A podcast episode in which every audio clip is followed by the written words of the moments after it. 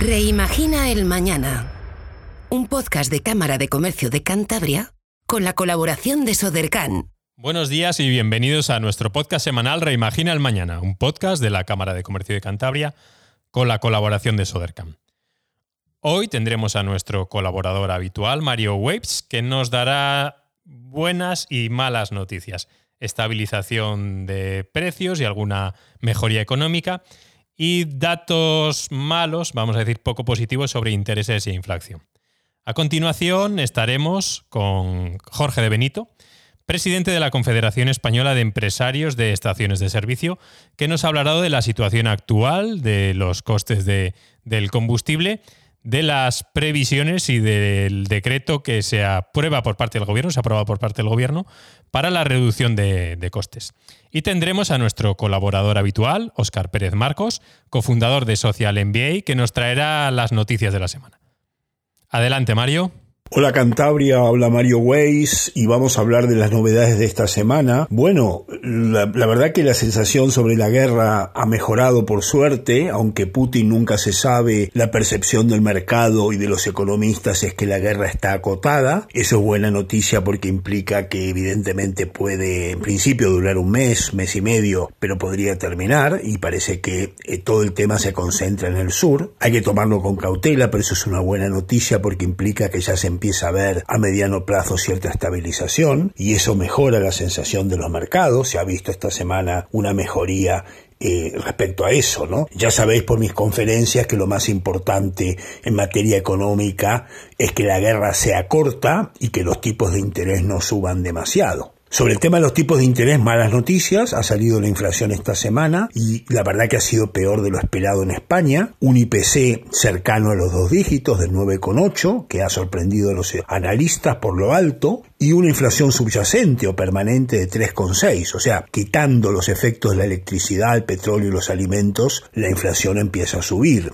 lo cual nos hace pensar que va a ser inevitable que los, tipos de interés suban, tanto en Europa como en Estados Unidos, y eso es malo porque va a provocar evidentemente menos crecimiento económico. Esa inflación tan alta no solo se explica en la guerra, que sí, es evidente que la electricidad, el transporte, los alimentos han subido, sino que tiene que ver por lo que yo siempre les cuento. Hemos tenido políticas monetarias muy expansivas, de fiesta, parte y pachanga, mucho dinero, mucho déficit, y eso ha generado un caldo de cultivo durante 10 años de inyectar dinero para que los precios suban, ¿no? O sea que el tema no es solo la guerra, la guerra ha sido el detonante, sino que llevamos políticas expansivas evidentemente exageradas. Esa inflación desbocada nos va a hacer a todos más pobres y es algo que nos preocupa mucho porque ya les he contado en mis podcasts que una inflación alta empobrece a la mayoría de la gente y sobre todo los ahorristas. Y eso evidentemente solo se combate con una subida de tipos de interés que enfríe la economía. Pero claro, ustedes dirán, don Mario, si suben los tipos de interés hay menos consumo, menos inversión y se crece menos. ¿Y podríamos llegar a una estanflación? No, yo creo que no. Yo creo que España va a crecer menos, en vez de un 5,5, 2,5, pero no crecimiento negativo. Y me parece inevitable con estos datos de inflación a no ser que la guerra termine esta semana o muy pronto, que los bancos centrales suban los tipos de interés.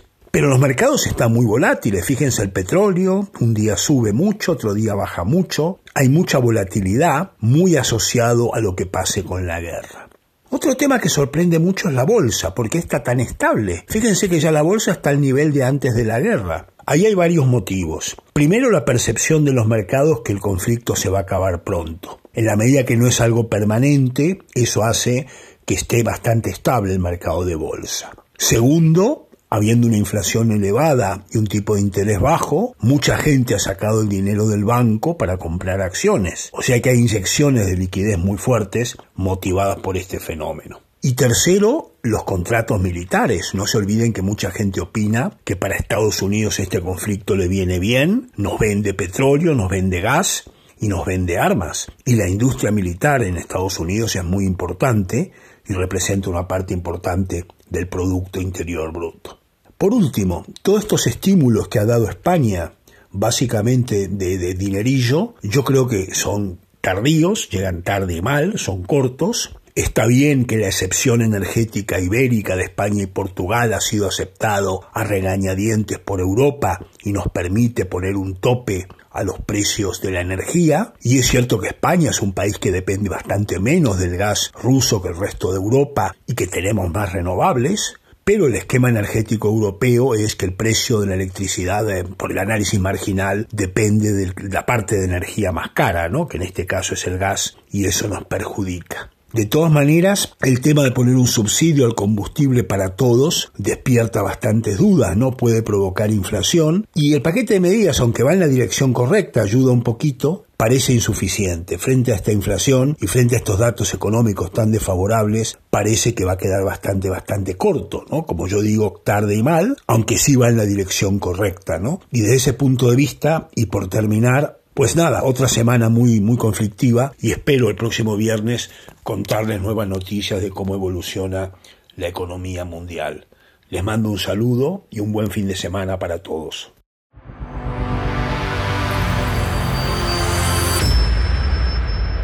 Muchas gracias Mario y esperemos tener noticias más positivas la semana que viene. Y ahora, como os decíamos al inicio, vamos a escuchar la entrevista que tuvimos con Jorge de Benito, con respecto a la reducción de costes de carburantes. Estamos con Jorge de Benito, empresario del sector de estaciones de servicio, y hoy como presidente de la Confederación Española de Empresarios de Estaciones de Servicio. Buenos días, Jorge.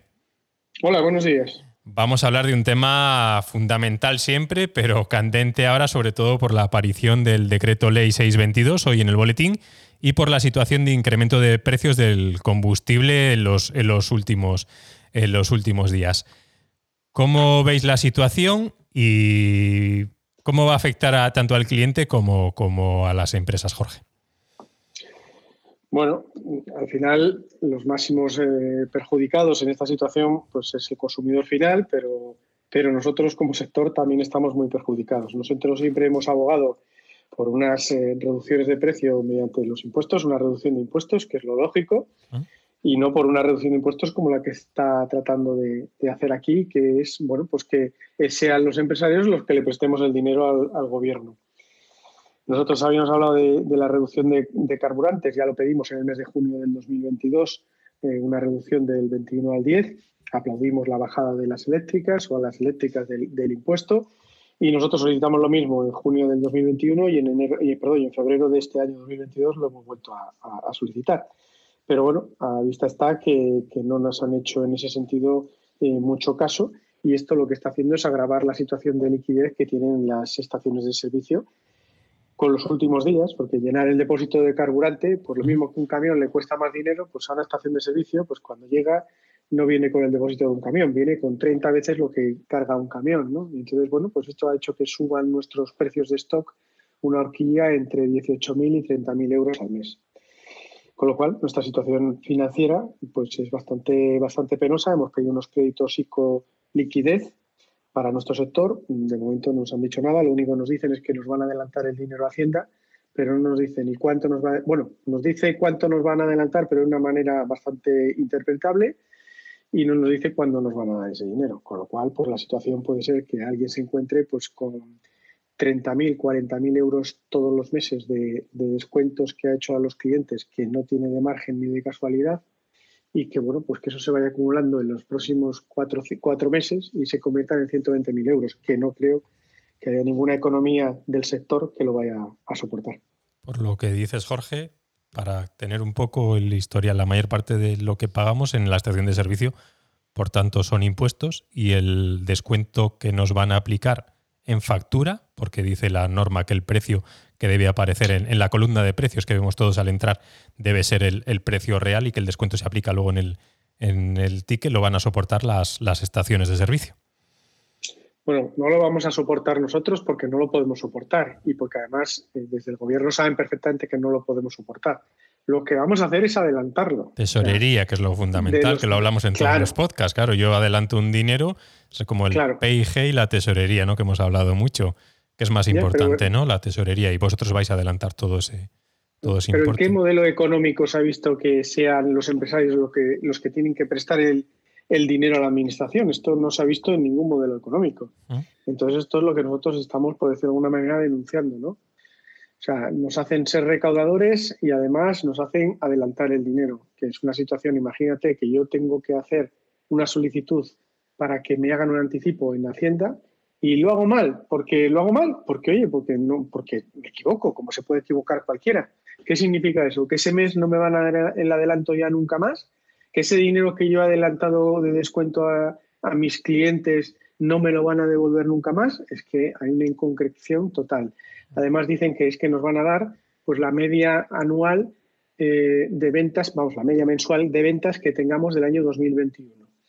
Vale, la media mensual de ventas sobre qué? Sobre las ventas de entonces en litros, sobre las ventas de entonces en, facturación, o sea, sobre las ventas en litros de entonces al precio de ahora, no sé, hay una inconcreción absoluta. Entonces, bueno, pues esto es una situación que hoy tenemos una asamblea por la tarde eh, se está oyendo absolutamente de todo, porque bueno, pues como tú comprenderás, pues eh, la mayor parte de las estaciones de servicio de este país, concretamente el 70%, que son 7.800 estaciones de servicio, están en manos de pymes y, bueno, pues, pues, no van a poder hacer frente a esta situación, ¿no? Y de ellas 3.800 son autónomos, o sea, que fíjate la, papeleta que tenemos porque hay gente que lo único que está ganando es un sueldo con la estación de servicio. Trabaja él, la mujer y el hijo y, y bueno, pues lo que están es sacando un sueldo de, un empleado o de un trabajador del sector. Entendemos que esto es una situación coyuntural por, primero por el COVID, el incremento de precios general, por la situación de guerra, o creéis que esto se va a mantener por largo tiempo y que los precios de los combustibles en este caso, y hablaremos en otro momento de otros, de otros, otros suministros, como la electricidad, por ejemplo, se van a mantener en el tiempo y es una situación que vamos a vivir durante un tiempo más o menos largo? Pues mira, yo no tengo una, bola mm. mágica, o sea que lo que tú me preguntas es muy difícil de predecir. Lo que sí está claro es que venimos de una crisis, mm. venimos de una crisis del 2008 que cuando parece que nos empezamos a recuperar, viene en el 2011 el céntimo sanitario que nos machaca completamente y divide totalmente las autonomías en cuanto a nivel de ventas. Y luego, cuando ya parece que nos recuperamos, viene la pandemia, viene el confinamiento, 90% de, de, cese de movilidad, a ah. nosotros nos hacen abrir el 100%. Salimos de esa crisis, no recuperamos las ventas prepandémicas y ahora nos encontramos con esta situación.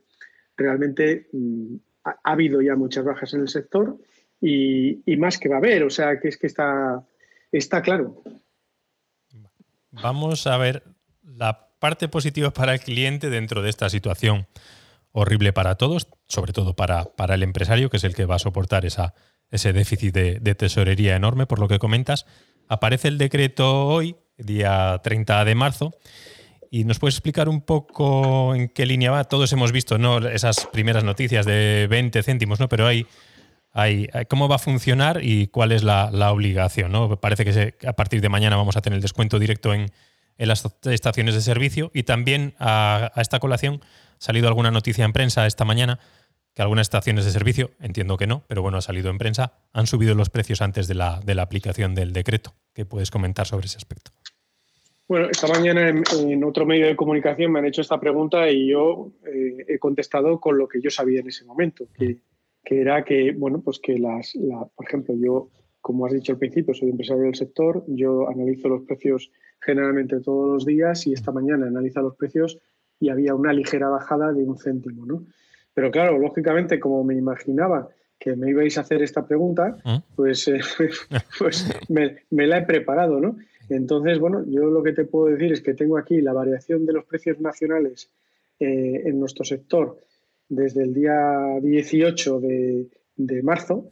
Y bueno, pues te podría decir pues que del 25 al 28 pues ha habido una variación hacia arriba de un céntimo, perdón, de 0,7 céntimos, o sea, no llega al céntimo. Del 24 al 25 ha habido una variación de un céntimo. Del 23 al 24 ha habido una variación, digo hacia arriba, ¿eh? de cero, de medio céntimo. Eh, del 22 al 23 una variación hacia abajo de 0,9 0,9, o sea, mm. estamos hablando que no llegan ni al céntimo. O sea, nos estamos moviendo en la última semana arriba y abajo en cantidades que no llegan al céntimo. Con lo mm. cual, eso que está diciendo la gente es un mito y, vamos. Lo hemos visto en prensa, ¿eh? no, lo hemos. Eh, eh, en, estos, en estos momentos, con los datos que yo tengo, que lo saco del ministerio, de Miteco, que es una aplicación que hay en Miteco, que es de la que se alimenta todo el mundo, pues eso no está, no está sucediendo. Es público, además, entiendo.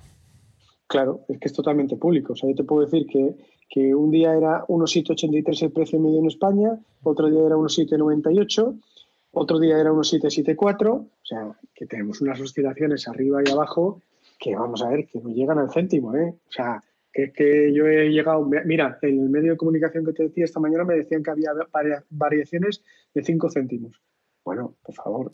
vamos a ver realidades, datos, ¿no? sí, eh, busquemos fuentes reales, no, no saquemos mitos o trabajemos con el teléfono escachado. tú sabes mucho de hacer también plan de negocio cuando buscas datos. Oye, vamos a buscar datos en el ICANE, en el INE de población y vamos a ver realidades, no, no cosas que escuchamos en, la calle. Yo voy a, voy a, voy a aprovechar solo 10 segundos un mito. ¿Es mejor echar gasolina los lunes o los viernes? Parece que, claro, claro, dicen, mejor hecho Hombre, lo que está claro, lo, que está claro es a, la parte seria. ¿eh? Es que salvo las últimas semanas, es muy probable que los que deciden cuándo hay que subir o bajar los precios, los fines de semana descansan. Entonces, claro, no hay variación.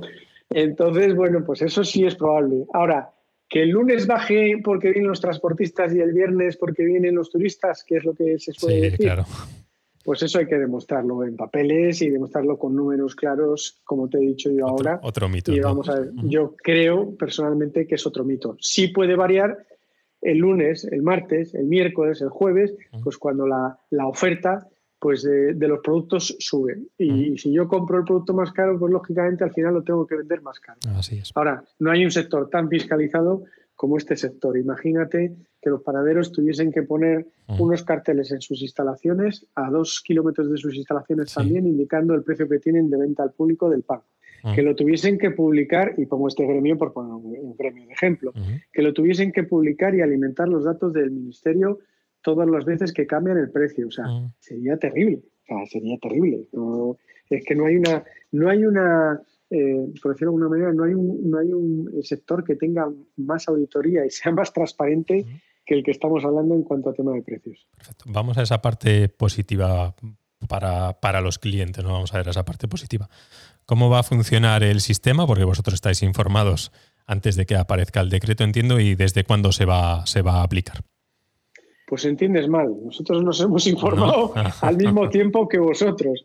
¿Cuál es la diferencia? Que posiblemente tú no hayas leído el decreto eh, de la misma manera que lo hemos leído nosotros, porque no es algo que te, que te incumbe directamente. Pero, le, tengo aquí delante porque tenemos la costumbre, pero seguro que yo no le, o sea, no le veo con los mismos ojos y, vosotros le habéis, le habéis estudiado a, tope. Yo, te, yo te puedo decir de colegas a los que les he pasado el documento y me han empezado a decir algunos barbaridades, porque, al final tú lo lees deprisa y corriendo y no y no eres capaz de verlo. ¿Cuál es esa extracción con la bueno, con esa parte profesional, ¿no? De la lectura y de la, y de la aplicación real, ¿no? Que muchas veces vamos a leer esa noticia o esa cabecera en prensa y luego la, realidad. La experiencia, la experiencia que vamos a tener teóricamente, porque esto está todavía susceptible de cambio, es que tú vas a llegar a una estación de servicio y, bueno, pues tú vas a ver un, un precio en el poste.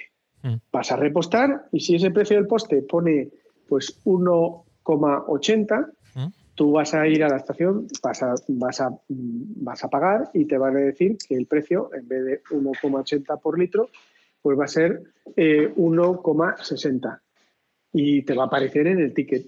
Nada más que eso. Lo que no sé si cuándo va a aparecer en el ticket, porque sí es verdad que a pesar de que en la nota de prensa de, Hacienda el otro día ponían que el ticket iba a aparecer eh, inmediatamente el día 1, pues ahora no sabemos cuándo, vamos, nos, nos, han dado un plazo hasta el día 15 eh, de abril, para que aparezca eso, en el, eso en el ticket. Pero claro, vamos a ver, tampoco va a ser tan complicado porque tú vas a ver la operación matemática y lo vas a ver rápidamente. O sea, que estamos hablando de 20 céntimos abajo directamente. Esa es la operativa del cliente y la operativa nuestra es que en una estación de servicio media pues todos los días mm, que se venden, por ejemplo, 5.000 litros, pues todos los días vamos a estar eh, teniendo que ingresar o teniendo que adelantar 1.000 euros cada día.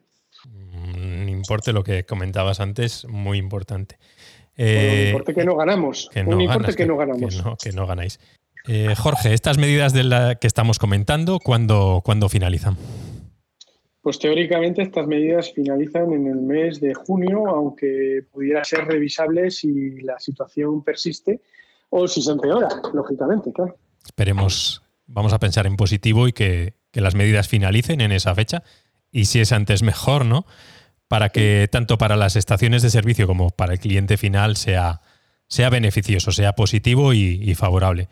Muchas gracias. David, me gustaría mandar un, mensaje también de, por supuesto. digamos, de optimismo en el sentido de que eh, estas medidas que se están aplicando ahora, que van a rebajar el precio, pues animen a los consumidores a, salir más, porque yo siempre digo que cuando se gasta un euro en gasolina mm. o en combustible, pues se gastan seis en otros negocios, ¿no? Y eso es algo que nos vendría muy bien para una recuperación y para la alegría que todos queremos ir disfrutando de, esta libertad que no teníamos hace un par de años y que de, nuevo recuperamos, aunque sea un poco aparatosa y accidentada. Gracias por vuestra colaboración, Jorge, y gracias por pensar también en, los demás, ¿no? Que no muchas veces vemos a, esa parte del sector como beneficiario siempre de la parte económica cuando echamos gasoil pero ya vemos que es colaborativo y participativo con otras empresas que al final genera dinero en toda la economía de, nuestro territorio. Muchas gracias, Jorge. Mucho ánimo porque estos días son, son complejos para vosotros. Muchas gracias. Un abrazo. Hasta luego.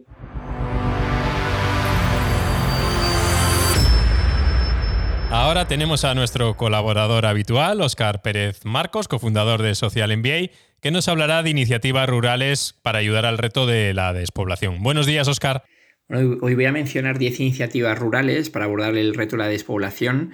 En primer lugar, el Hueco, que son referentes de Soria con su feria Presura para la repoblación. en segundo lugar está Ruralízate, eh, desde Cáceres, atrayendo proyectos de impacto rural positivo. También destaca Rural, eh, con dos Os, eh, con un proyecto en los Pirineos para ayudar a comunidades locales a, gestionar co-livings y también atraer a, población a que pruebe ¿no? y, tenga su experiencia de, alojamiento rural y, se den la oportunidad ¿no? de ver si ese estilo de vida va con ellos.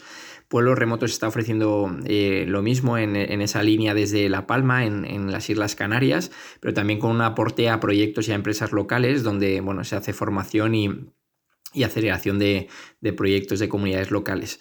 Eh, Pandora Hub lleva muchos años desde La Garrocha, eh, con un programa muy reconocido de, desarrollo de líderes eh, que se llama Civic Hub. Ruralizable, un proyecto apoyado por la red eléctrica del grupo Los 18 y bueno, muy enfocado y, con mucha expertise en el tema de hackatones rurales. ¿no? Eh, Rural Hub es un proyecto de reciente creación de Edix, Poblit y el grupo Abbas Media, eh, bueno, en los alrededores de Madrid con un gran potencial y un gran carácter innovador. Hola Pueblo desde Alma Natura en Huelva están apostándole por eh, bueno, eh, conseguir pobladores para más de 80 pueblos, es un referente y lleva muchos años de, trayectoria. Rural Citizen es una red de, eh, actores rurales que están generando una comunidad nacional y desde Cuartanguaraba tiene muy buena pinta. Y también estaría bueno, por destacar el Rural Coworking desde Pontevedra. Con respecto al reto de la despoblación, ¿debemos ser optimistas? Bueno, yo creo que sí. Algún compañero ha mapeado más de 60 iniciativas en esta línea. Cada vez salen mayores actores interesados en generar impacto y combatir la despoblación rural. Está el reto demográfico, o sea que hay viento a favor y, creo que con, bueno, con la ayuda y con un poquito más de tiempo vamos a poder abordar este, este reto de, interés para, todo el, para toda la ciudadanía, ¿no? Oscar, además de, de número, ¿algo que quieres destacar sobre estas iniciativas? Eh, sí, particularmente quería mencionar que la primera empresa B que eh, ha tenido lugar en España, se ha creado en España, es eh, Alma Natura, ¿no? Y se ha creado en Huelva. uno creería que este tipo de iniciativas se emergen solamente en las ciudades y nada más lejos de la realidad. Es un referente y bueno, simplemente os invito a echar un, ojo al equipo de Juanjo y, compañía porque están haciendo un trabajo espectacular. Muchas gracias, Oscar, por tu información semanal. Feliz semana para todos. Pues hasta aquí ha llegado nuestro podcast semanal. Hemos escuchado a Mario Weiss con noticias positivas y negativas de la economía. Hemos tenido a Jorge de Benito, que nos ha comentado sobre la situación del coste de carburantes y la aplicación del Real Decreto que se ha puesto en marcha. Y hemos tenido a nuestro colaborador habitual, Óscar Pérez Marcos, que nos ha hablado de iniciativas rurales responsables. Damos las gracias a Sodercan, quienes hacen posible este podcast. Muchas gracias a todos y feliz fin de semana. Reimagina el mañana. Un podcast de Cámara de Comercio de Cantabria con la colaboración de Sodercan